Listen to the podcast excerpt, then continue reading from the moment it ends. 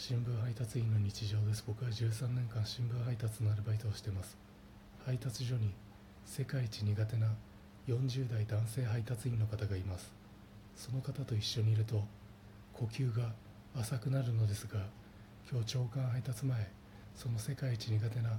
40代男性配達員の方から見えない視覚から「おはようございます」と挨拶をしました。するとその世界一苦手な40代男性配達員の方は